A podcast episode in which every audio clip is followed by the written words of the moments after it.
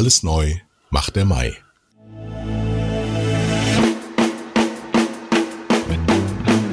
Zwei Herren mit Hund. Eine Orientierungshilfe für Medienmacher mit Kai Blasberg und Thomas Koch.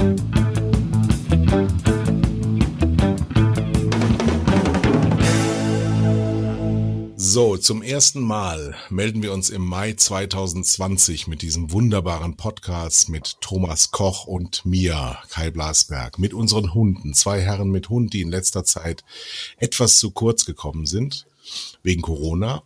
Ähm, meine Hündin Else, Tante Else, hat ja ihren Sohn in äh, Obhut genommen und dem Mortimer, wie wir von Twitter wissen, geht es auch sehr gut wieder, muss man sagen. Thomas Koch, hallo. Hallo Kai, grüß dich. Schöne Grüße auch von Morty. Wie geht's ihm? Äh, bestens. Die Operation bestens äh, überwunden und er, er freut sich. Bester Gesundheit. Was hast du bezahlt? Dann sage ich dir, was er hatte.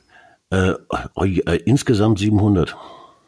Ja. Ja, also ist ja immer teuer. Ja der Hund meines äh, Freundes Nico starb, sagte er, bevor der gestorben ist, habe ich einen Gegenwert eines Kleinwagens in den Hund investiert. Und darauf muss man sich hier langsam auch bei allem gefasst machen, weil bei dem Tod, äh, nee, bei dem Hund kaufst du den Tod gleich mit. Ja, das wird einem nämlich auch nicht gesagt, wenn du so einen süßen, oh, ist der süß. Ja, zehn Jahre später ist nichts mehr süß, alles nur top. Gut, dass das nicht für Menschen auch gilt. ah, Boris Palmer. Oh, du als betroffene Randgruppe. Ja. Du bist doch Risikogruppe, ne? Wie, wie, wie, was sagt man so einem Mann wie Boris Palmer, der ja regelmäßig nur auffallen will? Soll man das totschweigen? Ist das die größte Strafe? Schnauze. Also, das macht, das macht dir überhaupt keinen Spaß, sich mit solchen Leuten zu beschäftigen. Komm, lass den Palmer jetzt weg. Gut, wir haben einen Gast heute. Weil wir haben ja einen Gast hier. Da müssen wir jetzt durch, aber wir müssen, bevor wir den Gast vorstellen, wenn wir ein bisschen Spannung aufbauen, weil es natürlich wieder ein Hochkaräter, wie wir es hier gewohnt sind. Ja. Haben wir auch so einen, so einen Rhythmus durchbrochen. Wir hatten noch nie aufeinander folgend einen Gast, aber das, manchmal ist das Leben so, da muss man drauf eingehen. Ähm, aber ich wollte noch ganz kurz, bevor wir es vergessen, das äh, Gewinnspiel auflösen. Denn beim vorletzten Mal, man gönnt sich ja sonst nichts, wo wir keine einzige richtige Antwort bekommen haben, was mich total wundert im Google-Zeitalter, haben wir diesmal gefragt, damit man auch morgen noch kraftvoll zubeißen kann und haben genau die 50% richtige und 50% falsche Antworten bekommen. Und die 50% falsche Antworten waren alle eine gleiche Antwort. Kennst du die? Nee, sag, das ist, das spannend. Cookie Dent. Sag mal, gucken die Leute eigentlich keine Werbung? Das ist ja peinlich. Und es war natürlich Blendermed. Ja. Und ähm, noch am gleichen Tag, nein, am gleichen Nachmittag der Ausstrahlung des Podcasts kam die erste richtige Antwort. Die kommt von Jens aus München. Ich darf nicht sagen, wer es ist. Aber du musst leider wieder die schlechte Nachricht an dich heute. Du musst wieder zwei Flaschen verschicken, habe ich entschieden, weil wir natürlich auch noch eine Beantwortung, die richtig war, bekommen haben mit folgenden Zeilen. Guten Morgen Thomas, guten Morgen Kai. Zuallererst mal vielen Dank für euren tollen Podcast. Es macht mir sehr viel Spaß, euch morgens auf dem Weg in die Arbeit zuzuhören. Die Mischung aus spannenden Informationen, bissigen Kommentaren und viel Witz holen aus der Autofahrt das Beste heraus. Ich hoffe, ihr habt äh, das letzte Rätsel bereits einige Zuschriften bekommen und ich möchte mich ebenfalls daran beteiligen, damit Sie auch morgen noch kraftvoll zubeißen können. Stammt von der Marke Blend Amed und bewarb deren Zahncreme. Zudem gehörte die Marke Blend Amed bei Ausstrahlung der Kampagne bereits bereits zum Weltkonzern Procter Gamble. Ich freue mich auf weitere geniale Folgen mit eurem großen Erfahrungsschatz, viel Wortwitz und tollen Gästen und endlich einmal Haltung in einem Podcast. Wow. Also dafür gibt es eine gute Flasche Wein. Eindeutig. Wir haben übrigens noch nie kontrolliert von hier. Was verschickst du eigentlich an die Leute? das wird doch nicht verraten. Ich bitte dich. Das, das muss ja eine Überraschung bleiben. Aber es ist mein Lieblingswein, das muss ich zugeben. Und ich habe es jetzt wieder leicht. Das neue, die neue Gewinnspielfrage heißt, welcher Firma ist dieser Claim zuzuordnen? Eine Perle der Natur. Ganz leicht. Ganz leicht. Schade, Und dann dass, unser, schade, dass du nicht genommen hast. Du bist nicht allein, weil dann hätte ich gesagt, das ist kein, das ist kein Slogan von einer Marke, sondern das ist der Titel eines Horrorfilms Du bist nicht allein. Okay, Äh, wir die. das ist ein Lied von Roy Black und lautet folgendermaßen. Das ist nicht äh, angesagt, aber ich singe ja in meinem Podcast. Du bist nicht allein, wenn du träumst von der Liebe. Und du träumst von Jürgen Scharrer. Ich träume nicht nur von Jürgen Scharrer, er sitzt mir leibhaftig gegenüber. Was für eine Ehre. Ja, und es ist unfassbar schön. Jetzt weiß ich, wie Thomas Koch äh, wohnt. Spektakulär. Bei jeder Branchenveranstaltung, wenn es mal wieder eine geben sollte, kann ich jetzt jedem erzählen, ich weiß, wie Thomas Koch wohnt. Und ihr ahnt nicht, wie er wohnt. Erzähl doch mal, wie Thomas Koch wohnt. Thomas Koch wohnt so märchenhaft in einer Burg, dass mir wirklich die Worte fehlen, es zu beschreiben, obwohl ich Journalist bin. Man schaut, man sieht hier äh, unfassbar viel Natur, unglaublich viele teure Sachen, eine Jukebox, eine, eine Tankstelle, tausend Bilder. Es ist alles zu groß, um es äh, zu fassen für jemand wie mir, der aus der Kleinstadt kommt. Aus Mainz. Aus Mainz, genau. Ich bin geboren in, ganz, in einer ganz kleinen Stadt in Mittelfranken und das hier ist das Gegenteil von meiner Herkunft. Das ist so groß. Jetzt könnte man auch sagen, dass äh, Thomas Koch, und man wundert sich auch, eine wunderschöne Frau hat, die auch noch Mein Wunder. Hallo. Das Leben ist wirklich nicht fair, finde ich auch. Ja. Nee, überhaupt nicht. Ja. Der Teufel scheißt immer auf den größten Haufen. Und in dem Fall heißt der Thomas Koch. Ja. Hat er auch einen schönen Hund. Also bei dem Mann ist alles perfekt. Und er schreibt ja auch für jeden Kolumnen. Ich schreibe auch Kolumnen. Damit sind wir bei dir, Jürgen Scharrer. Media. Ja. Media ist Ja. in Print an den Start gegangen. Ja. Ist das ein Konkurrent für euch? Ja, auf jeden Fall ist ein Konkurrent für uns. Ich finde Media wirklich gut, sogar sehr gut. Aber da man ja hier auch ein bisschen Haltung zeigen soll, ich habe das erste Printheft gelesen, noch nicht alles und äh, das Editorial, das hat mich irgendwie äh, genervt, weil da war die wichtigste Aussage, äh, lass uns doch endlich mal aufhören zu jammern. Also es wird ständig gejammert, dass zu viel gejammert wird. Und ich finde, was man immer als, als, als Jammern bezeichnet, ist das, was man früher ganz normale Kritikfähigkeit äh, genannt hat. Und dieses, dieses ständige, lass uns äh, alles Neue äh, umarmen, lass uns aufhören, über die Printgräse zu, äh, äh, zu reden, lass uns aufhören, über Facebook zu schimpfen, lass uns endlich mal positiv, wo sind die positiven Helden? Und wir als Media sind Teil der Branche und wollen der, der Branche helfen, dass sie noch glücklicher und schöner wird. Da war ich ein bisschen enttäuscht. Aber Media finde ich an sich wirklich richtig gut, ja. Und ich finde es auch ganz ärgerlich, dass ihr beide für Media äh, schreibt. Oh, oh. Thomas, erklär doch mal, wer Jürgen Scharrer ist. Das weiß nämlich gar noch immer keiner. Ja, genau. Aber ich bin ja der Anwalt derer, die nichts wissen. Jürgen Scharrer ist wohl der geschätzteste Printjournalist über Kommunikation, Werbung, insbesondere Media, sein Steckenpferd. Begleitet die Branche seit, Zehn. seit zehn Jahren. Ja, eigentlich zu lang. Ja. Ich hätte jetzt vermutet seit 110 Ja, Jahren. genau. Und Das bist du. Das, das, achso, das bin ich. Das hast dich mit mir, das hast dich mit mir verwechselt. Ja. Und ähm, es, es gibt ja in, in es gibt ja viele viele Magazine und äh, Medien in der in der Werbebranche. Ähm, wenn jemand wirklich kritisch auf das guckt, was passiert, dann kommt das wahrscheinlich von Jürgen Scharrer. Und äh, Haben wir das Wort Horizont jetzt eigentlich schon mal gesagt? Horizont, Horizont, Horizont, Horizont. Lesen, kaufen, kauf mich jetzt. Horizont, Horizont, Horizont. Das gibt. Ich muss dazu noch sagen, äh, wir haben jetzt zweimal vergessen, DWDL zu nennen. DWDL sind wir auch. Ja. Und die sind Das auch wirklich gut. Also, ja. für Media. DWDL ist sehr gut. toll. Ja. Ja? Und zwar wirklich, also ohne jede Ironie, DWDL ist wirklich sehr gut. Nein, wir sollten uns als Konkurrenten, also wir sind sowieso keine, wir sind ja, wir, wir Thomas und ich sind Huren. Wir machen es mit. Oder? Ihr Thomas? wir, wir schreiben ja sogar für Media. Ja, genau. Das sagt ja überall. Ihr habt echt keine Grenzen. Ja, genau. Nein, wir finden, wir finden es, wir haben einen gesunden Narzissmus. Ja. Das ist. Das ist, äh, So, nochmal, also Genau, Jürgen Scharrer ist? Chefreporter der Horizont. Dann beschreib du doch Jürgen Scharrer mal Horizont. Horizont ist äh, ein Fachmedium für Medienmarketing und, äh, und Werbung. Das klingt sehr langsam. Ja, stimmt. Ja, genau. ja sorry, ich bin, ich, bin, ich bin kein guter Marketingmann. Ja, natürlich ist ja, kann es nicht gut verkaufen. Jürgen Scharrer stellt Horizont vor. Ja, komm, das ist jetzt echt fies, ja. Das ist echt meine Achillesferse. Ich bin der Mann, der Fragen stellt und ich bin nicht der Mann, der in der Lage ist, äh, irgendwas zu verkaufen und anzupreisen. Horizont ist schon irgendwie ganz okay, glaube ich. Bewunderst du denn Leute aus der Branche, die das gut können? Die was gut können, sich gut zu verkaufen? Ja, das heißt ja, der Konkurrent, der Hauptkonkurrent heißt ja auch werben und verkaufen. Ich habe jetzt eher äh, werben und verkaufen, ja, ist der Hauptkonkurrent und die verkaufen sich auch nicht besser als wir. Sorry, dass ich lachen ja, muss. Aber ganz das, das, das, ist, das ist auch nicht die Aufgabe von, also da fühle ich mich jetzt auch echt ein bisschen, äh, das ist nicht die Aufgabe. Ja, aber du musst ja trotzdem, von, wenn wir das jetzt erklären, also ich habe immer vor Augen einen jungen Menschen, das sind sehr, sehr viele junge Zuhörer. Okay, das ist gut zu wissen, das wusste ich nicht. das ist ungewohnt für uns. Ja.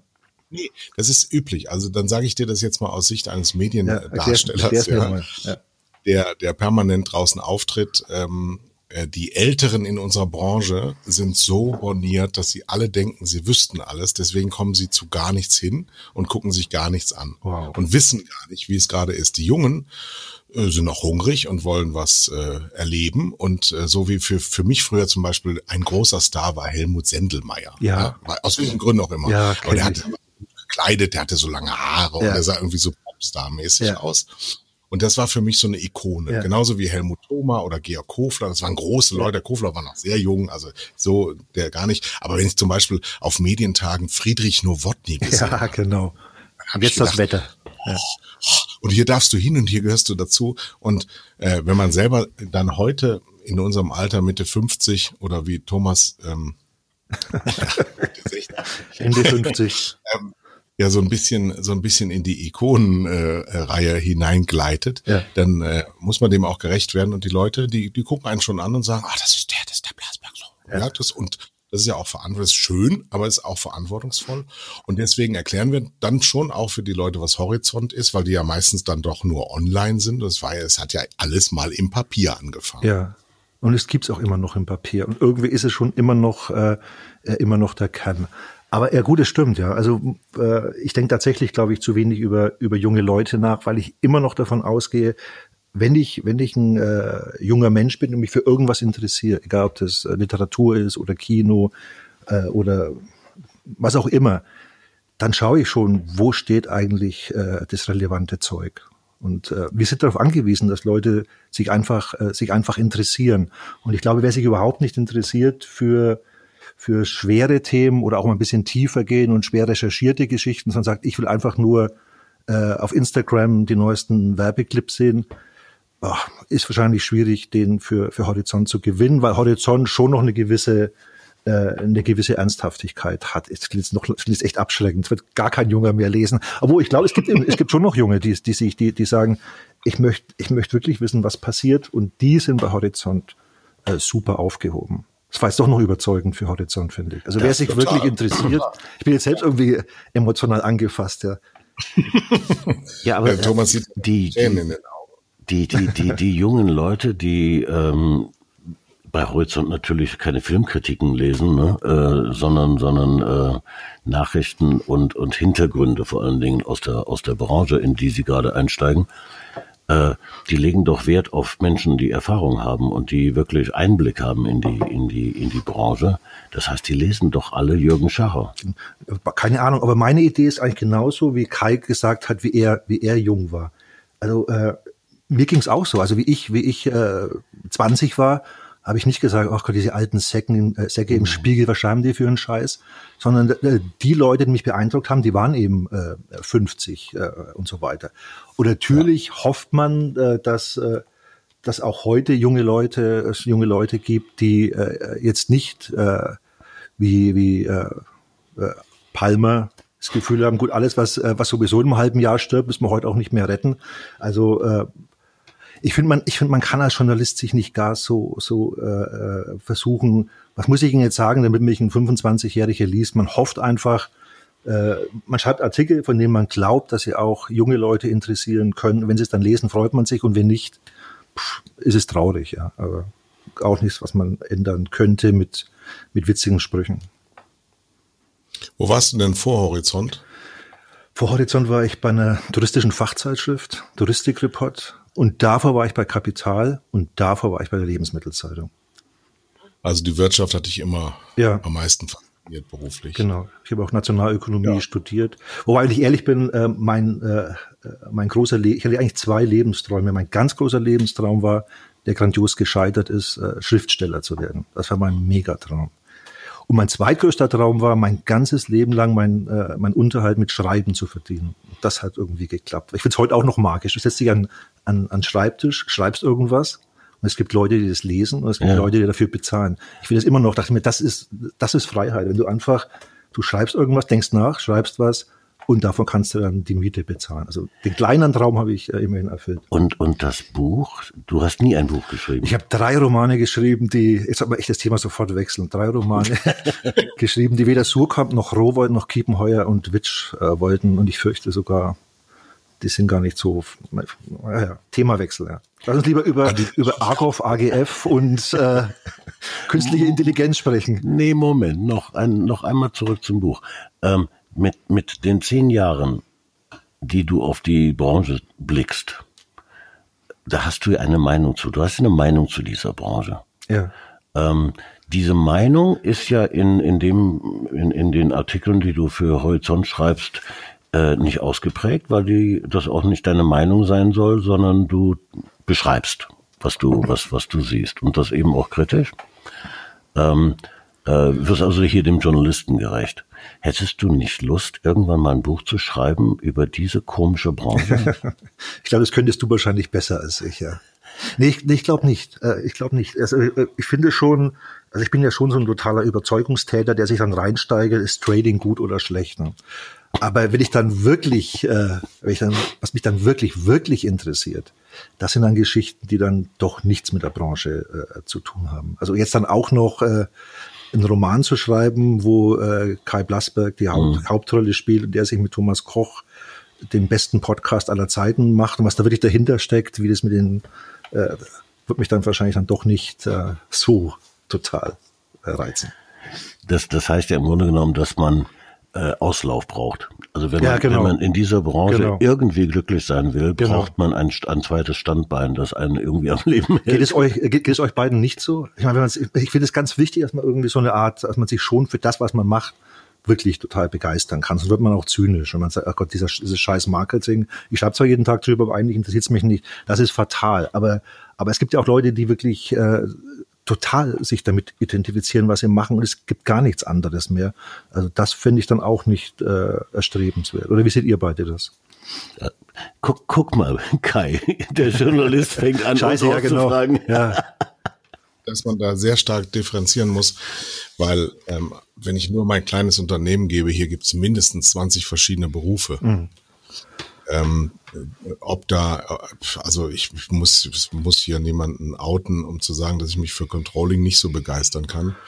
Aber zum Beispiel ähm, einen ganzen Fernsehsender in der Hand zu haben, das ist das ja. Geilste, was es überhaupt noch gibt. Also wenn du dich verbreiten kannst, wenn du Sendungsbewusstsein hast, ja. und das hat ja auch Jürgen Scharrer, sonst wäre es ja nicht geworden, was er geworden ist. Also seine Meinung mitteilen will, äh, Neuigkeiten zusammentragen, Leute an seinem eigenen Wissen teilhaben zu lassen.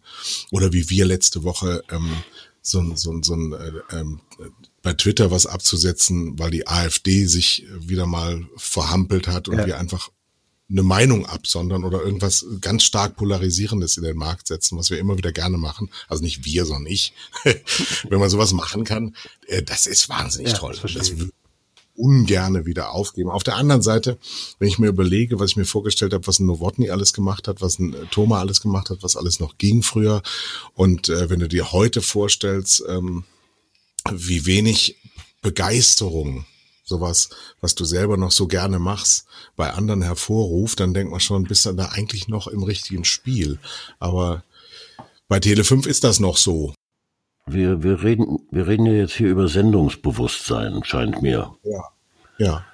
Das ist, das ist, glaube ich, äh, beschreibt, beschreibt uns ganz gut.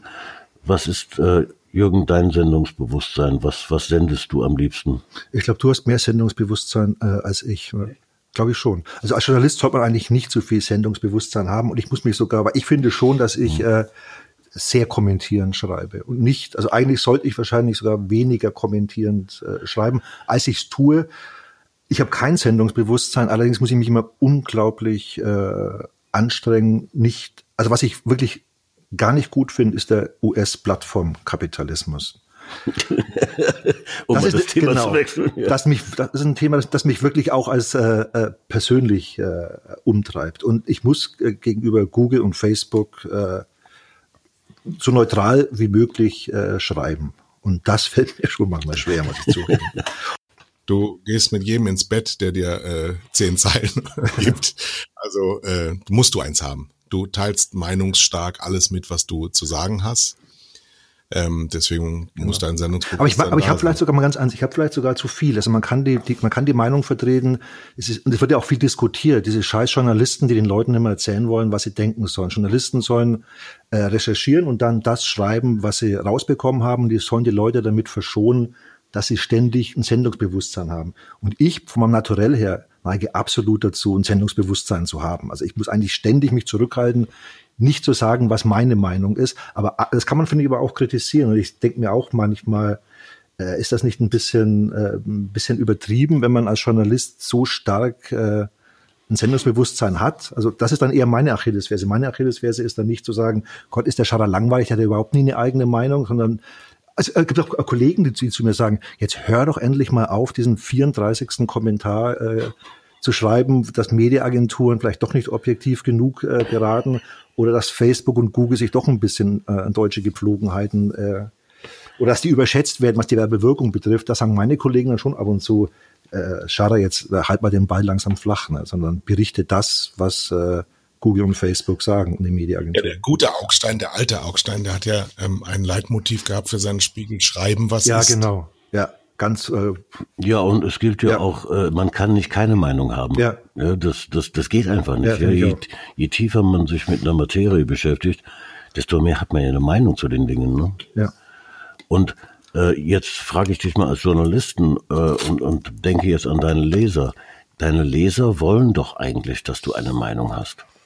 Also was mich wirklich wundert, ist, dass es tatsächlich so ist, äh, äh, dass die Leute, die man kritisiert, dennoch immer noch bereit sind, äh, mit einem zu sprechen. Sogar, vielleicht sogar mehr. Also man, man, wenn man den Fehler macht als Journalist zu sagen, schreib jetzt bloß nichts, was die, was die, mhm. was die Leute ärgert, sondern mach dich mit jedem lieb Kind, dann hat man zwar halt ein bisschen weniger Stress, aber letztendlich, äh, glaube ich, ist es dann zum Glück schon immer noch so, dass es eigentlich gar nicht gefährlich ist, wenn man ab und zu äh, jemanden kritisiert. Also das ist, äh, man muss nicht, man muss auch als Journalist nicht zu viel Angst haben. Und das finde ich bei Fachjournalisten zum Teil schon, dass man, dass, äh, dass es da zum Teil schon zu wenig kritische Berichterstattung gibt, weil man ja, und das ist wirklich ein Problem. Also wenn ich jetzt, äh, ich war ja bei Kapital und hat man einmal im Jahr eine Geschichte geschrieben über, äh, über die Rewe. Und diese eine große Geschichte über die Rewe kommt man draufhauen, wie man, wie man lustig ist. Ne? Wenn man aber jetzt verschreibt über, über, über RTL, ich meine, ich habe jede, jede Woche mit RTL zu tun, ich habe jede Woche mit Group M zu tun. Und man kennt die Leute, wobei ich immer sehr aufpasse, jetzt nicht zu, zu sehr äh, zu fraternisieren, aber diese, dieses, dieses, dieses äh, unabhängige einfach schreiben, was ist, was auch mein absolutes äh, Credo ist, ist im Fachjournalismus immer viel gefährdeter als bei der äh, FAZ oder beim Manager Magazin. Gibt es denn in dieser Branche irgendetwas, was dir unglaublich auf die Nerven geht? Das ist übrigens echt total seltsam, wenn man ständig Fragen gestellt bekommt. ist, ist, das, ist das dein erstes Interview? Ich habe, also, muss man nachdenken. Also, aber wenn, ist es immer nur total fachlich, aber es geht ja fast schon ein bisschen ins äh, Persönliche. Ja, das ist ja auch das ansatzweise. Ja, äh, aber es, es geht mir weiter, ist klar. Ja. Kai, hast das du was gesagt? Ja, ja, es geht hier um Jürgen Schaar. Wir wollen schon dich, deine Tätigkeit und äh, Da habt euch aber echt ein äh, blödes äh, Thema ausgesucht. Ey. Nee, Wollen wir nicht lieber ein bisschen prinzipiell sprechen über die Branche? Ich meine, was mich auch wirklich interessiert, wie ihr beide das seht, also mit eurem, mit eurem Podcast und so, und dass ihr, äh, wie geht's weiter mit den TV-Konzernen? Gehen die irgendwann pleite oder so? Was ist mit den Medienagenturen? Aber okay, die Frage, ob mich, ob mich Sachen nerven. Was mich schon nervt, auch wenn es jetzt nicht sehr originell ist, also dieses Vorurteil, dass in der Marketingbranche besonders viel äh, gepluppert wird, äh, stimmt einfach. Also das ist schon, Also äh, die, äh, auch dieses, dieses, dass heute alles radikal ist und alles disruptiv ist und jeder sich jeden Tag neu erfindet, das geht mir echt total auf die Nerven. Es gibt keine Kampagne, die kann noch so so harmlos und äh, uninspiriert sein. Der, zu, äh, der, der, der Beipackzettel, also die äh, Pressemitteilung, die dazukommt, ist immer, erfindet sich äh, radikal neu. Und jede, jede Mediaagentur, es gibt, glaube ich, kein Interview mit einer Mediaagentur in den letzten zehn Jahren, das ich geführt habe, wo äh, der Mediaagentur-CEO nicht gesagt hätte, dass man jetzt gerade sich komplett äh, neu erfindet. Und das ist was, was mir echt total auf die Nerven geht. Dieses, jeder ist ununterbrochen disruptiv und erfindet sich jeden Tag viermal neu. Also das nervt. Das ist ja irgendwie eine Parallelwelt, die sich da auftut. wenn, wenn ich mit Marketingleitern spreche, das tue ich ja sehr häufig, habe ich immer einen intelligenten Menschen vor mir, ja. Mann oder Frau, bin immer sehr beeindruckt von, von dem Wissen und dem Verständnis für Dinge. Also überhaupt nicht das, was in der Presse dann steht, ja, dieses Blabla in der Presse. Das ist zum Kotzen, ja. Was ja interessant für mich, ja, weil ich finde gerade Marketingleute ist es am schwierigsten, ein Interview zu führen, das ein bisschen überraschend ist, ja. Aber du kennst sie aus mhm. einer anderen Perspektive äh, da sind die gar nicht so. Die, äh, wenn, wenn die in ihrem Konfi sitzen oder in ihrem Büro, sind das hochintelligente, empathische Menschen. ja. Ähm, okay. und dann äh, schlage ich die Fachpresse auf ja, genau. und denke mir, was sind das denn für Vollidioten? Ja? Entweder stellen wir die falschen Fragen oder äh, keine, oder die sind so gut gebrieft von von ihren äh, Beratern, dass sie halt einfach das sagen, was man sagen muss, äh, um äh, ich, ich glaube, man muss mit den Leuten mehr Podcasts führen, ja, weil, okay. weil genau. dieses schriftlich Fragen stellen, schriftlich antworten. Das machen wir ja nicht. Und dann nochmal redigieren. Aber das machen wir ja nicht. Also wir, okay. also wir machen keine. Das ist absolut eine Unsitte. Äh, mhm. Ein Interview. Wenn ich jetzt mit äh, kein Interview führen, führen würde, dann wäre das nicht so, dass ich dir zehn Fragen schicke und dann äh, schreiben fünf Referenten von dir die Antwort. Wobei, du spielst das Spiel ja sowieso anders. Aber man macht das auch nicht mit RTL oder äh, Pro7 Sat1 Managern. Also das ist ein, das ist ein No-Go. Aber dazu eine Frage von mir. Ähm, ich habe gerade, heißt der Domscheit bei Media, der hat was geschrieben über ähm, die Gesichtslosigkeit der Führungskräfte in deutschen Firmen. Äh, Dobheide, ähm, ja. Hm? ja. Dobheide, ja. Ja, ist ein anderer. Ähm, der geschrieben hat, äh, wenn jetzt der BASF-Chef, also der Chef eines Weltkonzerns über die Straße käme, würde niemand sich nach ihm umdrehen. Und äh, das ist ein Mangel, den ich schon seit 20 Jahren feststelle, äh, der sich immer weiter verbreitet. Ja. Und ich behaupte, das ist gewollt von den Konzernen. Das ist eine gute, super Frage. Also ich habe da auch, auch, keine Antwort, aber ich, äh, ich empfinde das genauso. Also der, der, man hat jetzt Zetsche gekannt als Daimler-Chef, ja, aber der jetzige äh, mhm. BMW-Chef, puff, ja, also Bayer kennt man, aber eigentlich sind diese, diese großen, diese großen äh, CEOs, selbst von den DAX-Konzernen, sind alle ziemlich unsichtbar. Ja. Das ist äh, äh der Siemens-Chef hat sich immer ein bisschen rausgetraut, der äh, Käse. Aber der wurde dann auch gleich ziemlich abgewatscht, nachdem er mal äh, ein bisschen was gesagt hat, was eben nicht war, der Kunde ist wichtig und Qualität geht über alles und die Mitarbeiter sind unser wichtigstes Asset. Also wenn ein CEO sich raustraut, bekommt er auch wahnsinnig eine auf die Schnauze und deswegen sind tatsächlich, finde ich auch so, ja. CEOs fast nicht, äh, fast nicht präsent. Ne? Äh, nimm mal, nimm mal Adidas, ja. Ja. Der Chef, der geht doch nie Rohrstedt, wieder, der, genau. der ja, Rohrstedt geht genau. doch nie wieder an die Öffentlichkeit. Allerdings hat er eine Watschen bekommen für einen Fehler, den er gemacht hat. Genau, der war auch höchst gerechtfertigt, ja, ja. genau, ja. Und ähm, das ist natürlich äh, doppelt ge gefehlert, ja. wenn, ja. wenn ich einen Fehler mache genau. und dann auch damit in die Öffentlichkeit gehe, ähm, darf ich mich nicht wundern. Ähm, die die, die Fehler, Leute wollen nicht angegriffen werden können. Ne? Genau. Das sind Fehler, die diese Führungskräfte selber machen, indem sie sich mit Entourages umgeben, äh, die viel zu groß ausgestattet sind, die viel zu wichtig genommen werden. Sie müssten viel mehr ähm, selber eine Nähe herstellen. Und das geht. Das hat überhaupt nichts mit der Größe des Konzerns zu tun, weil die haben auch nur 24 Stunden und die sind ausgestattet. Ähm, also ich behaupte, dass ein normaler Vorstandsvorsitzender eines DAX-Konzerns überhaupt nicht mehr arbeitet, sondern der ist ganzen Tag. Das ist so das Zentrum, das ist wie so die Bienenkönigin, die so, so, ja. so einsalbiert wird und die von allen hofiert wird und jede Antwort vorgegeben wird und dann wartet draußen die S-Klasse mit extra lang und dann fahren sie zum Aviation Private und äh, der Koffer wird getragen. Das ist alles so. Das, ob die das so wahrhaben wollen oder nicht, das ist alles so. Und diese Erdung, die kommt erst, wenn sie rausfliegen. Genau. Und dann machen sie sich selbstständig, machen irgendeine Beratung. Und das ist alles, das könnte man aber auch alles verhindern, indem man das weiß und indem man sagt, davon lasse ich mich überhaupt nicht beeindrucken. Also kann ich, kann ich, muss man mal genau. Kann ich nur zustimmen. Ich glaube auch, äh, wenn man zu schlau ist, ist es auch ein Fehler. Also die werden so gut beraten und jeder Satz, den sie sagen, ist total überlegt, sich bloß keine Flanke zu geben und dann hier gehe ich mal in die Offensive, hier bin ich mal defensiv. Aber in Wirklichkeit ist es so, dass die Leute das total gutieren, wenn sie das Gefühl haben, da ist jemand, der, der echte Sachen sagt. Und auch wenn er mal Sachen sagt, die man, die man jetzt nicht mag. Man, ihr beide seid halt das beste Beispiel. Vielleicht übertreibt sie ja auch ein bisschen mit äh, authentisch sein. Aber es schadet doch nicht, oder? Also, das äh, gehört, Kai? genau. Kai Blasberg kann, es gibt bestimmt Leute, die, die dich ziemlich äh, blöd finden und noch mehr Leute, die dich wahnsinnig toll finden, aber es schadet nicht. Also man hat so unglaublich Angst immer, dass man, dass man, dass man, und lässt sich dann eben auch als CEO total beraten, was muss man jetzt wie sagen, damit es öffentlich äh, funktioniert. Klingt schlau, aber ich glaube, eigentlich ist es schlauer, wenn man, wenn man wieder ein bisschen äh, bisschen offener und freier spricht, weil die meisten Menschen nehmen einem das dann nicht so unendlich äh, krumm. Adidas ist ein Gegenbeispiel, was echt Mist war, äh, was, was, was Rohrstedt gemacht hat. Aber wenn man äh, CEO was sagt, was nicht so total perfekt abgestimmt ist. Ich glaube, das würde denen viel weniger schaden, als sie glauben. Zum Thema Adidas. Ende Februar gibt diese PR-Abteilung, die ich übrigens ja mal äh, herausgefordert habe vor einem Monat, als ich äh, den Wolfgang Grupp von Trigema und den Kasper Rohrstedt von Adidas äh, zu mir eingeladen habe Ach. und zwei Stunden Sende zur Verfügung gestellt habe bei Twitter. und äh, tatsächlich ähm, der Wolfgang Grupp auch zugesagt hat. Und Adidas bis heute nicht geantwortet ja, genau, hat. Genau. Ja, ja. Äh, das, das sind vielleicht auch Unterschiede. Und nach Corona, worüber wir mit Sicherheit in dieser Stunde oder mehr auch noch sprechen werden, ja mit Sicherheit auch hinterlassen wird, dass es so nicht weitergeht. Denn Adidas sagt Ende Februar, da war Corona schon bekannt, sie sehen keine Auswirkungen ja. auf ihr Geschäft. Ja. Und heute Morgen habe ich gelesen, 97 Prozent ja. Gewinnrückgang.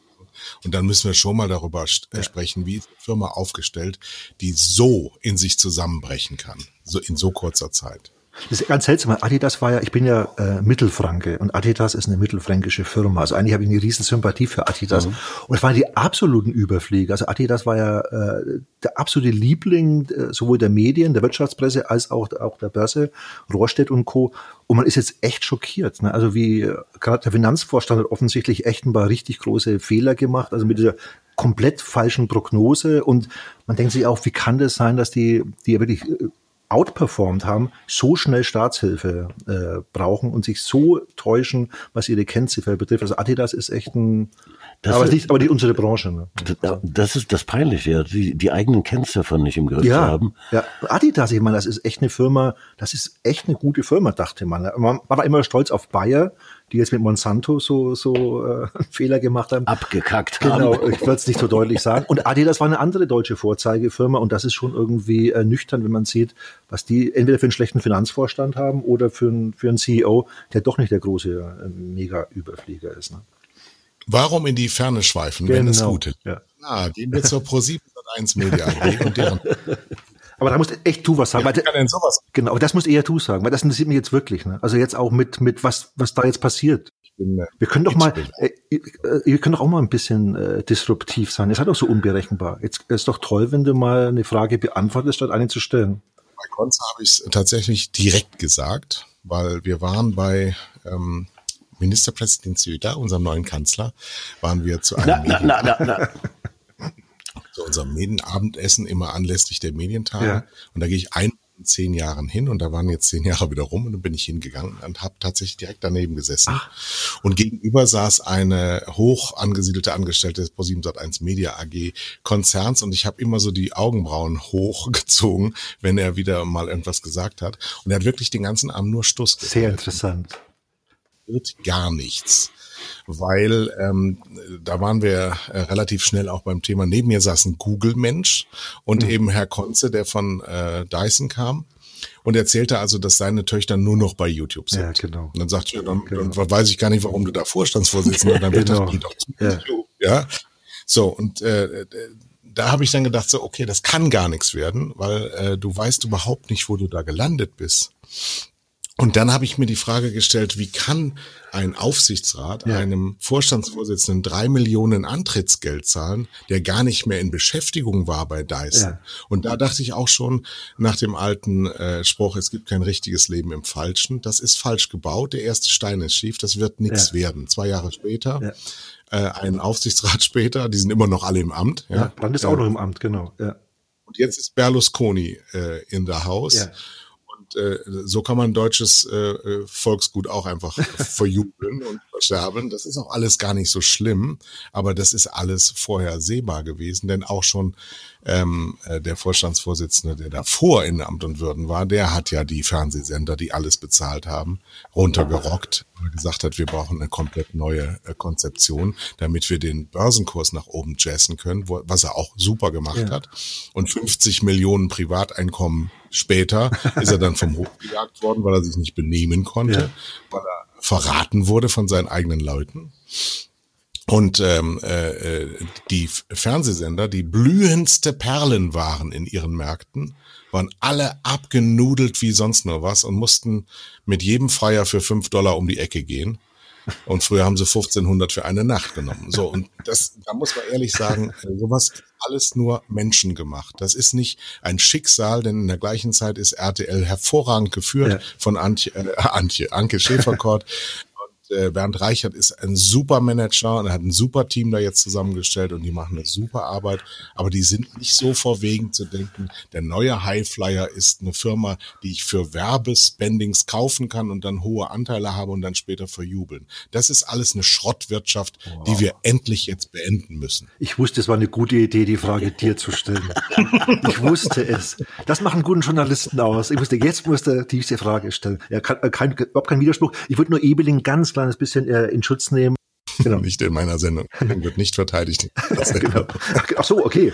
Ach, das ist verboten. Ach, okay. Das wusste ich nicht. Ich dachte, man darf hier auch eher was Gutes über Ebeling sagen. Gibt das ist ein ungeschriebenes Gesetz. Okay, Ebeling war echt ein Mist, ja, das stimmt. nee, Ebeling war echt beeindruckend. Und nee, was Ebeling, der Unterschied zu Ebeling war, ich glaube, es war auch, deswegen haben wir, glaube ich, auch Konse, äh, Konse geholt, weil es hat ja funktioniert zu sagen, ich weiß noch, als Ebeling kam, hat man auch gesagt, wie kann man denn jemanden holen, der keine Ahnung hat von diesem ganzen Medienbusiness? Was für, was für, was für ein Schwachsinn.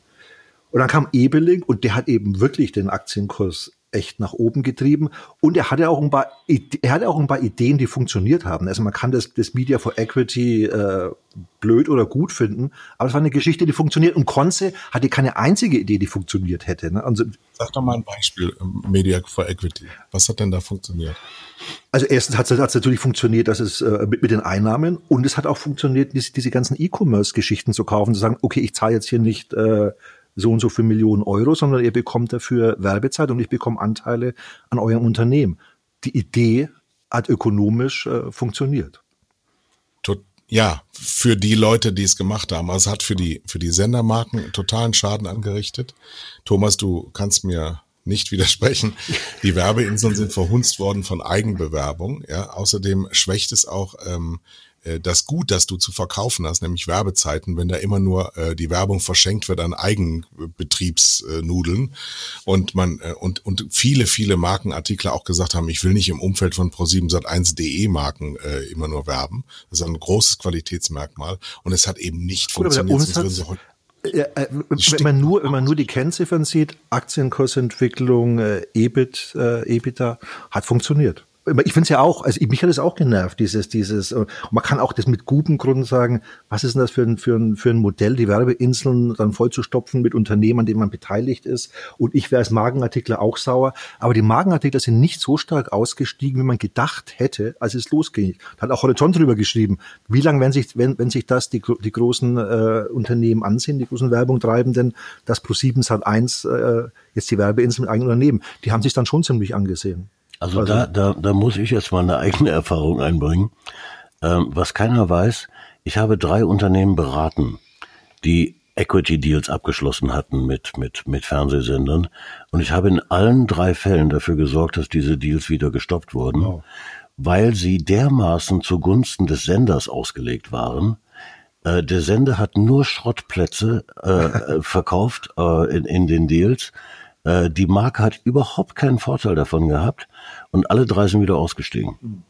Sehr interessant, ja gut. Ja, ja. Also das war einseitig, die Idee von Henry. Aber kommen wir mal ein bisschen in die Aktualität genau. ähm, und in die Wichtigkeit. Ähm, Horizont hat ja diese Woche für Aufsehen äh, erregt, dass sie ähm, den Währungsdeal zwischen der AGF und Google vor allem ja. in Frage gestellt haben. Denn ähm, es gibt ja eine Annäherung seit vielen, vielen Jahren. Seit fünf Jahren, genau. ähm, wo ich auch seit zwei Jahren im äh, Aufsichtsrat sitze und deswegen ein wenig mich neutralisiert zurückziehen möchte und äh, jetzt die Manege freigebe nach 40 Minuten zu dem Thema OWM und Google und AGF. Okay, du willst als AGF mal nichts sagen zu dem, zu, äh, zu, zu dem Thema. Du hast eigentlich schon gewonnen. Ich bin schon, ich bin schon glücklich wegen dieser Konzi-Geschichte. Eigentlich, das wäre jetzt nur noch ein äh, Sahnehäubchen. Ach so, nee, wenn du noch was für deine für deine ja. Exklusivität willst, dann kann ich dir sagen, ich habe den äh, Mitte März den Sport ausgerufen. Welcher Fernsehsender verliert in der Corona-Krise am wenigsten? Und wer ist? Und da wollte ich Erster werden. Und wie also, weit bist du? genau. Erster.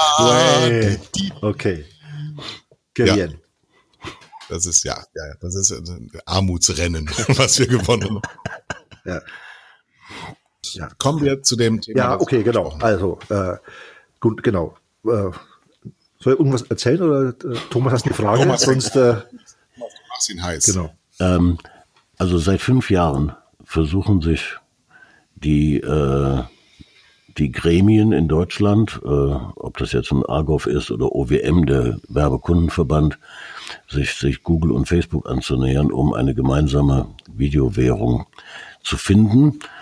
Äh, und seit fünf Jahren passiert nichts. Nicht? Und das Schöne ist ja, dass die Googles und Facebooks jedes Mal, wenn sie befragt werden, sagen, oh ja, das ist toll, ja, das, da reden wir auf jeden Fall mit denen, äh, weil das ist ja bemerkenswert und äh, da wollen wir auch unseren Beitrag leisten und das kommt auch bald und äh, genau. das geht jetzt seit fünf Jahren so. Und so als, als stiller Beobachter denkt man, wie doof sind denn die Deutschen eigentlich, ja?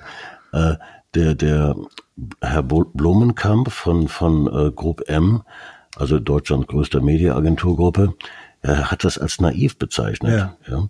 Ähm, wie naiv, ich kenne die Menschen auf der, auf der deutschen Seite äh, in Argov und, und OWM, die kenne ich ja alle, die kommen mir im, im normalen Leben gar nicht so naiv vor. Nee, sind sie, sind sie auch nicht. Das wäre echt auch ein bisschen unfair, äh, mhm. äh, den Leuten äh, zu unterstellen, dass sie naiv sind. Ich glaube, da könnte man jetzt ganz viel dazu sagen. Also ein erster Punkt ist vielleicht, dass, äh, was du auch schon angesprochen hast, äh, die sind einfach unfassbar schlau, äh, Google und Facebook. Die sind, äh, die sind wahnsinnig nett. Die treten nicht auf als äh, Machthaber und Imperatoren, sondern immer wenn du mit Google oder einem Facebook-Manager sprichst in Deutschland, sind die unheimlich äh, informell, verbindlich, äh, freundlich, eloquent. eloquent. Und sie geben dir immer das Gefühl, ja, äh, die sind immer in konstruktiven Gesprächen, die sind, die sind äh, und dadurch haben die das eigentlich, wenn man sich jetzt überlegt, okay, wie schlimm ist es, dass es jetzt keine äh, Konvergenzwährung gibt? Und es ist eigentlich ziemlich blöd. Nur für einen ist es komplett überhaupt gar nicht blöd und das ist Facebook und Google. Genau. Also wenn man jetzt, das jetzt würde ich Ihnen nicht unterstellen, was auch ein bisschen zur Verschwörungstheorie, aber wenn, wenn, wenn die vorgehabt hätten, lass uns doch ein bisschen diese deutschen äh, AGFs, Argovs, äh, Argovs und Co. ein bisschen lahmlegen dann hätten sie das perfekt, äh, perfekt hinbekommen. Wenn, also die, die, wenn das das Ziel genau. gewesen wäre. Ne? Und das ich Ihnen jetzt nicht. Aber die AGF hat, äh, die AGF hat vor kurzem gesagt, 60 Prozent, also nicht, nicht so, sagt die AGF, 60 Prozent unserer Management Attention äh, geht dafür drauf, diesen Google-Deal endlich hinzukriegen. 60 Prozent der Anstrengungen gehen dafür drauf. Das zeigt, es ist eine unglaublich, äh, eine unglaublich aufwendige Geschichte und es ist natürlich auch ein ganz, ganz tolles Narrativ. Wenn die AGF es schaffen würde, wäre ein deutsches Chick das erste Chick weltweit im ganzen Universum, die es geschafft hätte, mit einem mit einer US-Plattform ähm, so eine Konvention hinzubekommen. Was natürlich ein total muss ich erklären, das ist das Joint Industry ja. Committee, IC, deswegen JIG, nicht Chick. Genau. Junge Leute. nee, genau, sehr gut, genau, genau. Joint oh. Industry Committee. Und das ist eben, das ist, eine, das ist eine tolle Geschichte. Ich meine, ich bin, ich bin da auch angefixt gewesen. Ich war dabei vor fünf Jahren, als, diese, als dieses äh, Hintergrundgespräch war mit den, mit den Leuten von Google und äh, OWM und AGF und Co. Also das ist ein tolles Narrativ. Wir in Deutschland sind die Ersten, die es schaffen, mit Google so einen Deal hinzubekommen, eine gemeinsame Währung für Bewegtbild. Und dann ist natürlich, wenn dann Google ständig dir signalisiert, das kriegen wir schon hin. Ne? Wir strengen uns auch wahnsinnig an. Wir haben jetzt aus den USA auch schon wieder Mittel frei bekommen, was ja stimmt, investieren ja auch in, in Forschung. Und dann zu sagen, jetzt langt uns aber langsam, wenn, wenn, das, wenn ihr überhaupt keine, nicht die Daten rausgebt, die wir eigentlich brauchen, das fällt einem schon schwer. Aber langsam, glaube ich, ist die Stimmung wirklich schon so, dass äh, äh die OWM sagt, also es muss echt langsam was passieren. Und ich habe jetzt ein Interview, das nächste Woche kommt mit dem mit äh, dem Argov äh.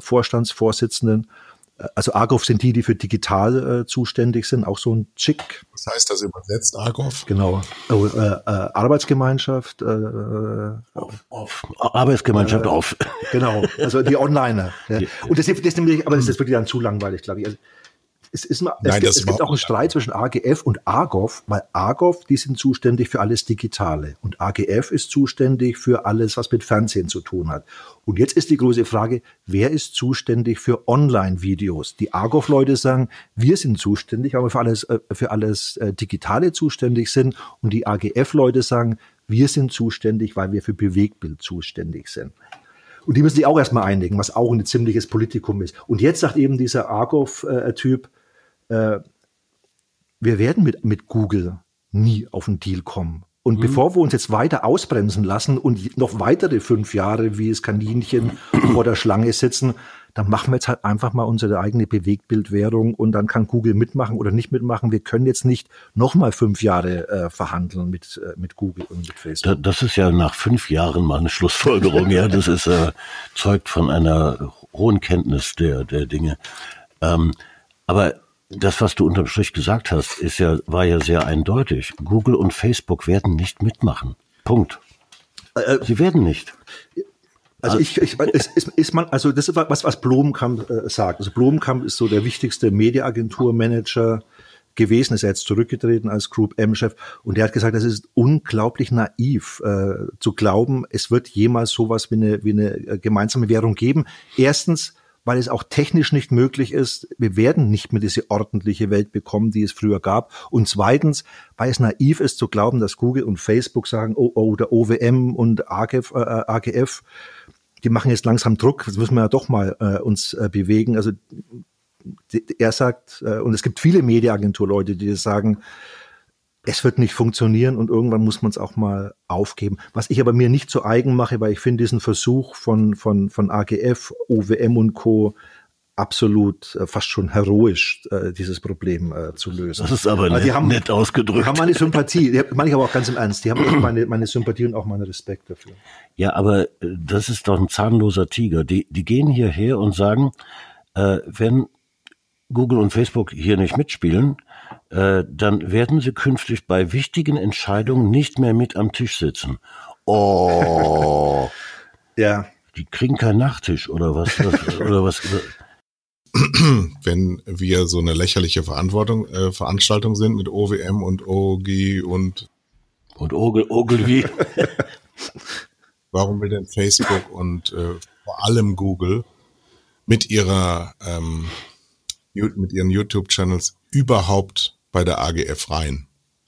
Ja, das ist eben, äh, das kann man eben Verschwörungstheorien äh, oder oder auch nicht. Also die, die, die sagen, also die, die könnten natürlich sagen, was vielleicht ehrlich gewesen wäre oder auch. Die haben gesagt, wir lieben die OWM und wir, wir wollen nichts mehr. Es ist unsere größte Sehnsucht, mit den Deutschen, mit dem Verband der deutschen Werbungtreibenden auf eine, auf eine Lösung äh, zu kommen.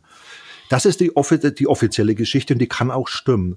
Und die andere Geschichte könnte eben sein, wir sagen denen, dass wir euch lieben, dass wir unbedingt eine gemeinsame äh, Lösung wollen, dann wird man hier jetzt kein, kein, kein, kein Krieg haben. Also selbst für Facebook und, und, und, äh, äh, und Google ist es jetzt nicht angenehm, wenn äh, OWM, die deutschen Werbungtreibenden, sagen, äh, ihr, ver, ihr, ver, ihr ver, äh, verhaltet euch im deutschen Markt so, wie wir das nicht wollen. Also diesen Stress will man jetzt auch nicht. Man hat jetzt keinen großen Horror davor, glaube ich, äh, vor der OWM, was die sagt. Aber man will jetzt auch, man will schon, dass das. Das ist ja auch mit mit, mit äh, den Medien und mit allen gewesen. Die äh, Google sagt ja äh, seit zehn Jahren immer zu den zu den äh, Verlegern, zu den Publishern: Wir helfen euch. Lass uns kooperieren. Wir haben ganz tolle Idee, wie ihr auch die digitale Transformation hinbekommt. Und äh, die machen alles, was äh, äh Google und äh, Google und Facebook als Tipps und Kooperationsangebote gemacht haben, wurden alle angenommen. Das Ergebnis ist, 70 Prozent des digitalen Werbemarkts gehören Google und Facebook. Also und das ist eher die. Und heute genau. Tag hat äh, Burda verkündet, dass ja. ihre Suchmaschinenkonkurrenz gegenüber Google ja. eingestellt wird, weil man keine Chance hat mit den Originalworten. Man hat ja selten offene Worte, ja. aber es, wir haben keine Chance gegen Google. Genau. Das heißt, wir haben diese Allmacht ja als Verbraucher entstehen lassen. Ja. Das waren ja jetzt nicht Verbände, die diese Allmacht genau. haben entstehen lassen. Man hat eben diese Allmacht, aber will trotzdem in diese so oft diese servoierte Ver Verbandslogik rein, also zu der AGF, die jeden Tag ähm, Daten misst in einer JIC, nämlich in der Joint Industry Committee, etwas, wie ich finde, einzigartigem ja. weltweit wo öffentlich-rechtliche und privatrechtlich organisierte Fernsehsender alle, alle sich in die Innereien schauen lassen mhm. in Form eines festen Panels. Und diese Daten, die scheinen doch sehr attraktiv für Google zu sein. Google wiederum ermittelt seine Daten ganz alleine. Ganz alleine. Das muss man dazu sagen. Absolut. Ich verkürze. Nee, es ist nicht verkürzt. Das ist absoluter Punkt. Genau. Ja. Und wollen gerne diesen Datensalat, den Sie selber haben, anreichern mit echten, guten, feinen Daten aus dem Feinkostladen AGF und Argov. Ja. So habe nee, ich perfekt. Verstanden. Also besser kann man es gar nicht sagen. Genau. Und deswegen hat auch äh, bin ich auch überhaupt nicht spöttisch und ironisch gegenüber AGF, weil äh, rein rein äh, logisch gesehen muss es das Anliegen sein der AGF zu sagen, wenn wir eine Bewegtbildwährung brauchen und Google und Facebook so eine starke Rolle im, im Internet spielen, dann müssen wir eigentlich versuchen, die ins Boot äh, zu kriegen. Insofern ist das äh, vielleicht naiv, äh, weil man, weil man Google, den Worten von Google viel Vertrauen geschenkt hat, aber in der Sache wäre es natürlich toll, zu, äh, wenn die helfen würden. Aber es ist genauso, wie du gesagt hast, Kai. Also der, der, es läuft dann tatsächlich so ab, dass Google gar nicht genug Daten bekommen kann aus diesem AGF-Topf.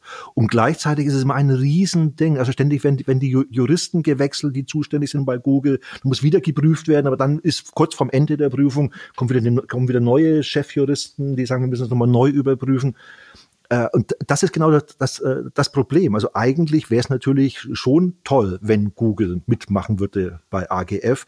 Und langs, und das ist ja auch genau richtig, es wirklich zu versuchen. Nur jetzt kann man eben schon sagen, wenn es fünf Jahre lang nicht geklappt hat und jetzt wieder, also AG, äh, es war ja ein Riesenaufschrei. Also OWM hat ein Papier veröffentlicht und wirklich Google und Facebook angegriffen, auch die TV-Sender angegriffen. Was machen die TV-Sender? Die reagieren sofort auf die äh, OWM-Kritik, fühlen sich ungerecht behandelt oder gerecht behandelt. Jedenfalls, die nehmen die die, die ernst, was die OWM sagt. Was macht Google und Facebook? Erst sagen sie rein überhaupt nichts und dann kommt wieder ein ganz freundliches äh, Lächeln.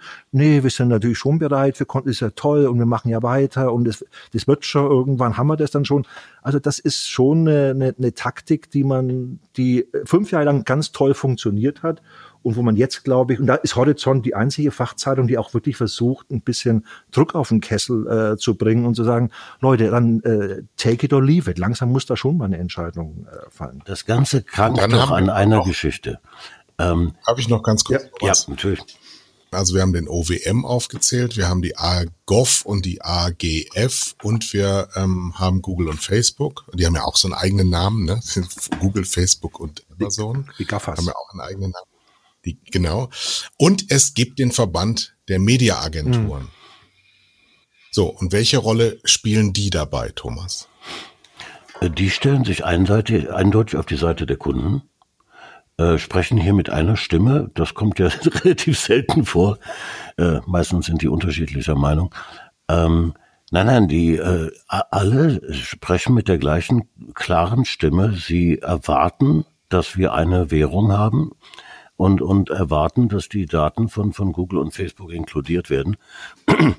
Der Fehler liegt ja nur daran, dass während dies geschieht seit fünf Jahren und diese Forderungen an Google und Facebook gestellt werden, sowohl die Kunden als auch die Mediaagenturen zu Google und Facebook gehen und sagen, hier ist übrigens noch mehr von unserem Geld. Jedes Jahr mehr. Ja, äh, wenn ich bei Google und Facebook sitzen würde, würde ich mich ins Fäustchen lachen und sagen, ja, offensichtlich muss man diesen Forderungen ja nicht nachkommen, weil ich krieg jedes Jahr mehr Umsatz von denen.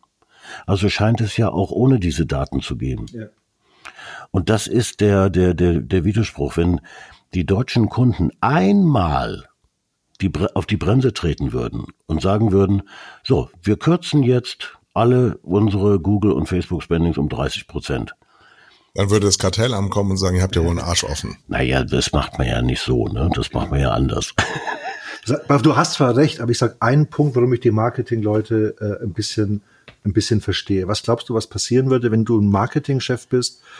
Du sagst auf einer Pressekonferenz oder wo auch immer, passt mal auf, Leute, ich glaube, ich mache jetzt ein bisschen weniger äh, Social Media und dafür ein bisschen mehr Print. Am nächsten Tag kannst du deine Papiere holen. Man muss auch sehen, also die, die, Macht von Facebook und Google, die ist eine, eine, eine zweifache Macht. Das eine ist die rein faktische Macht. Die sind so groß, die sind so stark, dass man, dass man es echt schwer ist, gegen die anzukommen. Und das Zweite, und das ist, finde ich, ist noch eine, noch eine größere Macht, ist, äh, das ist der, die Macht über die Köpfe. Also diese, diese, diese, diese Art von Marketing hat sich dermaßen in den Köpfen gesetzt, wenn du ein alter, dummer Sack bist, dann machst du Massenwerbung, äh, dann magst du äh, gut Plakat, hat sich jetzt ein bisschen der Wind gedreht, dann magst du äh, äh, lineares Fernsehen und du magst äh, Print. Und wenn du schlau bist, personalisierte äh, Werbung. Nur noch auf äh, individualisiert und nur noch im äh, Dialoge auf Augenhöhe und nur noch äh, Social Media und nur noch bla bla bla. Das ist so nur noch ähm, äh, algorithmisch ausgespielt und wenn du ganz schlau bist, dann durch künstliche Intelligenz ausgespielt. Das ist ein so ein starkes, äh, so ein starkes äh, äh, Narrativ geworden inzwischen, dass man als Marketingchef schon wirklich ganz schön mutig sein äh, müsste. Äh, Mark Pritchard von Procter Gamble hat es gemacht vor drei Jahren wenn du und Unilever genau. und, naja gut und aber wenn, wenn du wenn du Global CMO bist von einem von von Unilever oder von Procter Gamble dann kannst du das sagen ja. Aber selbst für für Uwe Storch wird schon schwer von von Ferrero. Also was ich nur sagen will was man nicht aus den Augen verlieren ist so ganz altmodisch äh, die Machtfrage finde ich muss man auch immer wieder stellen. Und da da ist einfach der der der Trend so stark die Deppen machen Print und so ein Zeug und die Schlauen sagen, dass durch künstliche Intelligenz und, Algorith und Automatisierung, dass das Big Data Marketing ist das einzige der Zukunft. Und das, da hast du ja, äh, Thomas, immer hervorragende Sätze geschrieben. Also wenn man nach zehn Jahren, wo dieses Paradigma komplett äh, beherrschend war, muss man nach zehn Jahren, finde ich, schon mal fragen, okay, und was ist das jetzt das Ergebnis? Und habe ich jetzt das Zitat von dir da? Sagst vielleicht selbst, du sagst, nach, nach, nach, man sieht jetzt, Werbung war noch nie so verhasst wie jetzt und die Werbewirkung war noch nie so schlecht wie jetzt und das Standing der Marken war noch nie äh, so schlecht wie jetzt. Also irgendwann, finde ich, muss man auch mal sagen, nach zehn Jahren dieses eine Paradigma, das aus dem Silicon Valley kam, jetzt lass uns doch mal schauen, wie gut es funktioniert hat. Und diese Frage wird immer noch nicht gestellt. Doch, sie wird gestellt und sie wird auch beantwortet.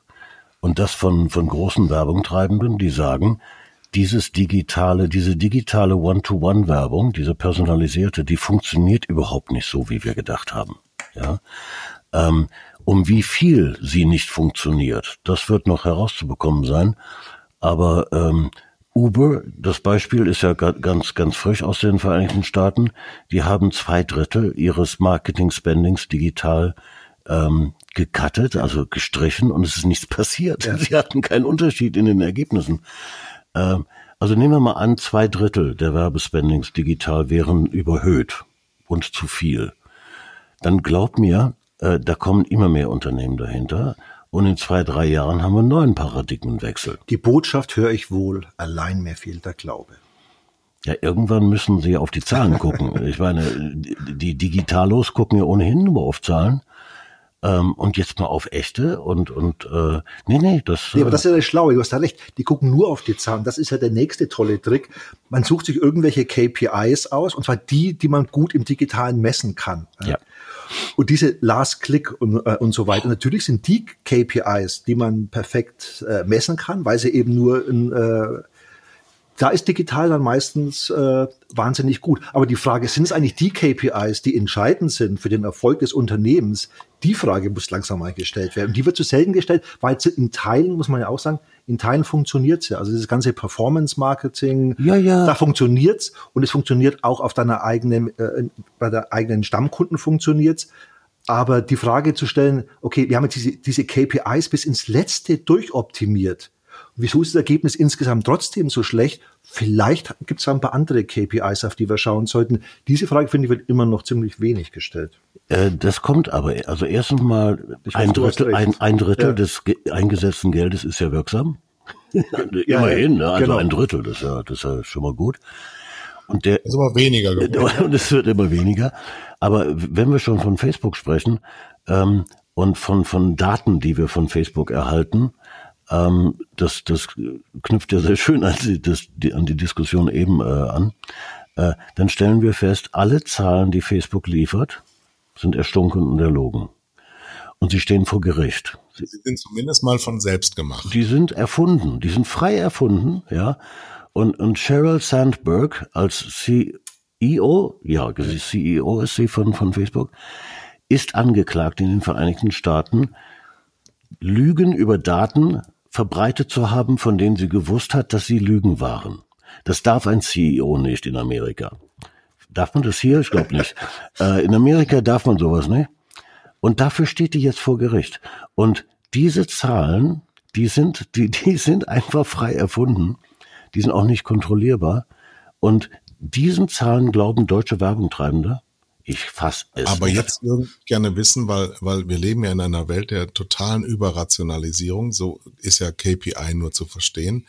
Wenn aber die Zahlen, auf deren Basis man äh, agiert, nur mit Glauben zu vertreten ist, dann möchte ich doch gerne mal wissen, wie das entsteht. Das ist doch dann hohe Zau Zauberei von Facebook und Google, dass sie das in die Köpfe reinkriegen. Es ist Zauberei, wenn Menschen daran glauben wollen.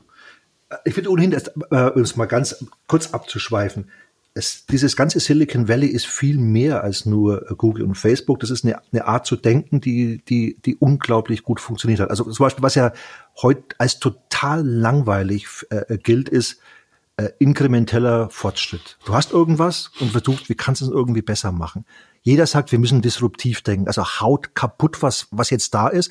Und natürlich ist es ab und zu total richtig, disruptiv zu sein. Ab und zu ist es total richtig zu sagen, Tele 5, wir machen jetzt alles komplett neu. Wir denken jetzt nicht drüber nach, äh, die Spielfilme vielleicht doch noch ein bisschen anders, mit Kalkhofe mehr oder weniger oder das besser, das besser, das besser oder auch ein paar neue Sachen reinbringen, sondern du, disruptiv komplett neu erfinden. Und diese Art zu denken hat, äh, hat äh, Google und Facebook äh, massiv äh, vorangetrieben und ist doch auch klar, ich meine, ich kann mich total erinnern, wie das losging vor zehn Jahren in diesen, äh, in diesen Konferenzen, wie die ersten Adepten aus äh, Silicon Valley kamen. Da war, äh, da habe ich schon gedacht, willst du jetzt zu den Leuten gehören, die versuchen, das, was man macht, nochmal fünf Prozent besser zu machen? Oder willst du zu den Leuten gehören, die visionär sagen, weg mit diesem blöden linearen Fernsehen, weg mit diesem blöden Print und dieses ganze Taxigewerbe, wie es heute ist, vergiss es. Und dieser ganze Tourismus, dafür haben wir doch jetzt Airbnb. Und ab und zu ist es ja auch richtig. Ich sage nur immer, es gab es gab's immer schon, also Schumpeter, produktive Zerstörung, es gab immer schon Disruption und normalen Fortschritt. Aber dieser normale Fortschritt, Sachen einfach langsam besser zu machen, Horizont zehn Prozent besser zu machen, ist irgendwie ein Ziel, das total langweilig ist heutzutage. Du musst Horizont komplett äh, neu erfinden. Und diese Art zu denken hat sich natürlich dann auch äh, irgendwie auf alles äh, übertragen, auch wenn die Praxis natürlich dann nicht so ist. Ne? Also wenn du dann schaust, wo die Werbegelder wirklich hingehen, gehen sie ja immer noch, sogar noch in, in Anzeigenblätter. Die haben immer noch richtig äh, Umsätze, aber die Diskussion ist eben die geworden, äh, sei disruptiv und stell alles in Frage, was es jemals äh, gegeben hat. Also gut, Lidl hat ja, wie Aldi auch, vieles in Frage gestellt. Sie haben ja versucht, Geld aus den Zeitungen abzuziehen, aus den Tageszeitungen, aus den Anzeigenblättern und haben Umsatz verloren. Genau, sind In zurück. Genau. und sind brav wieder zurückgegangen äh, und machen Anzeigen und Beilagen, äh, weil es einfach funktioniert. Insofern disruptiv, bitte nicht auf Kosten der eigenen genau. Existenz. Ja. Genau. Nicht als Selbstzweck zumindest. Disruption kann immer wieder mal richtig sein. Und es gab es immer schon, dass Disruption ab und zu richtig ist. Aber Disruption als Selbstzweck, ich finde, das hat sich als, äh, als falsch erwiesen. Ich finde, dass das äh, Zeitalter der Globalisierung jetzt äh, sich umdreht mhm. und äh, einen Rückweg antritt, weil nämlich ganz, ganz vieles, ich habe jetzt gerade eben euch zugehört und an meine Mitarbeiter gedacht, wenn ich denen die Frage stelle, weißt du, was du tust? Ähm, ich habe zwar nicht immer den Eindruck, aber ich würde sagen, meistens kriegen, ja, ja. Und wenn, ich glaube, bei Facebook und, und Google arbeiten Menschen, die das nicht wissen. Ich, und zwar ganz runtergebrochen auf einfache Mitarbeiter, die da einfach nur reingehen, die irgendeinen Datenjob machen ja. und nichts großartig hinterfragen. Und darum geht es in der Wirtschaft. Weiß ich, was ich tue? Weiß ich, wofür ich das tue? Weiß ich, was ich davon habe? Und wir haben eine ganze Generation rangezüchtet, bei der das nicht mehr so ist. Deswegen werden wir, weil wir keine Rente bekommen, ähm, ewig weiterarbeiten und unser, unsere Zepter weitertragen und sagen, liebe Leute, folgt uns. Wir wissen, wie das geht. Wir wissen, was gut ist. Das ist ja langweilig, weil es schon lange Erfolg hat. Es äh, nährt euch gut. Ähm, ab und zu fragt euch ein alter Mann, was ihr denn so morgen vorhabt, aber ähm, ihr werdet euch wohlfühlen dabei. Nur diese Lügen, dieses Betrügen, dieses Internationalisieren, dieses Das ist Fortschritt und kein Mensch kann es beschreiben, das darf nicht gewinnen und das wird nicht gewinnen, weil wir nämlich, und jetzt ist was ganz Besonderes, was oft in diesem Podcast vorgetragen wird, wir geschützt sind durch die deutsche Sprache. Wir sind ja. nämlich in einer Kultur gebunden, äh, wo 100 Millionen Menschen mehr oder weniger eine Sprache sprechen, die sich untereinander verstehen. Wir haben einen zweiten Faktor. Wir sind eines der ältesten Länder der Erde. Wir sprechen Deutsch und werden alt und wir werden immer älter. Wir sterben nicht im Gegensatz zu früher. Und was gar nicht da ist, äh, Gruß an Herrn Konze, sind junge Leute. Die sind einfach nicht geboren worden. Und deswegen werden wir, wenn wir eine Demokratie bleiben, wenn wir eine arbeitsteilige Gesellschaft bleiben, dann werden wir Alten das zu sagen haben, wie wo der Hase langläuft. Und deswegen sehe ich blühende Landschaften vor Telefon, blühende Landschaften vor Karten. Aber du warst doch am Anfang so für die, für die Jungen, das mir vorgeworfen, äh, zu wenig an die Jungen zu denken. Jetzt machst du den Fehler selber.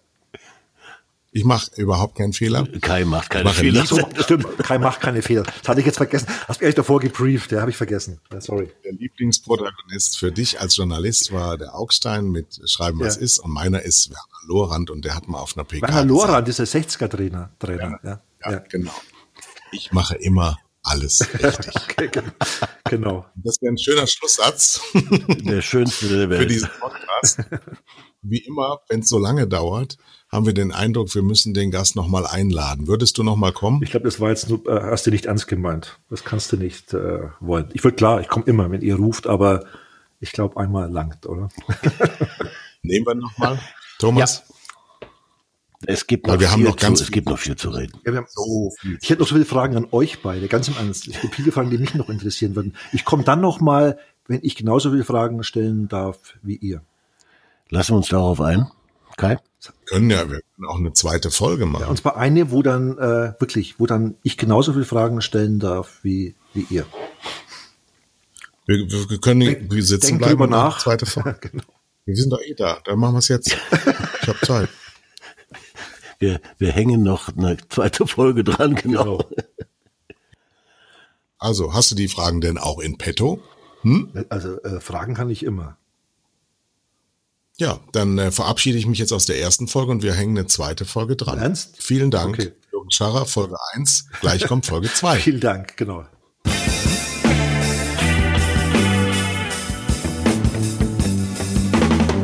Das waren zwei Herren mit Hund. Kai Blasberg und Thomas Koch.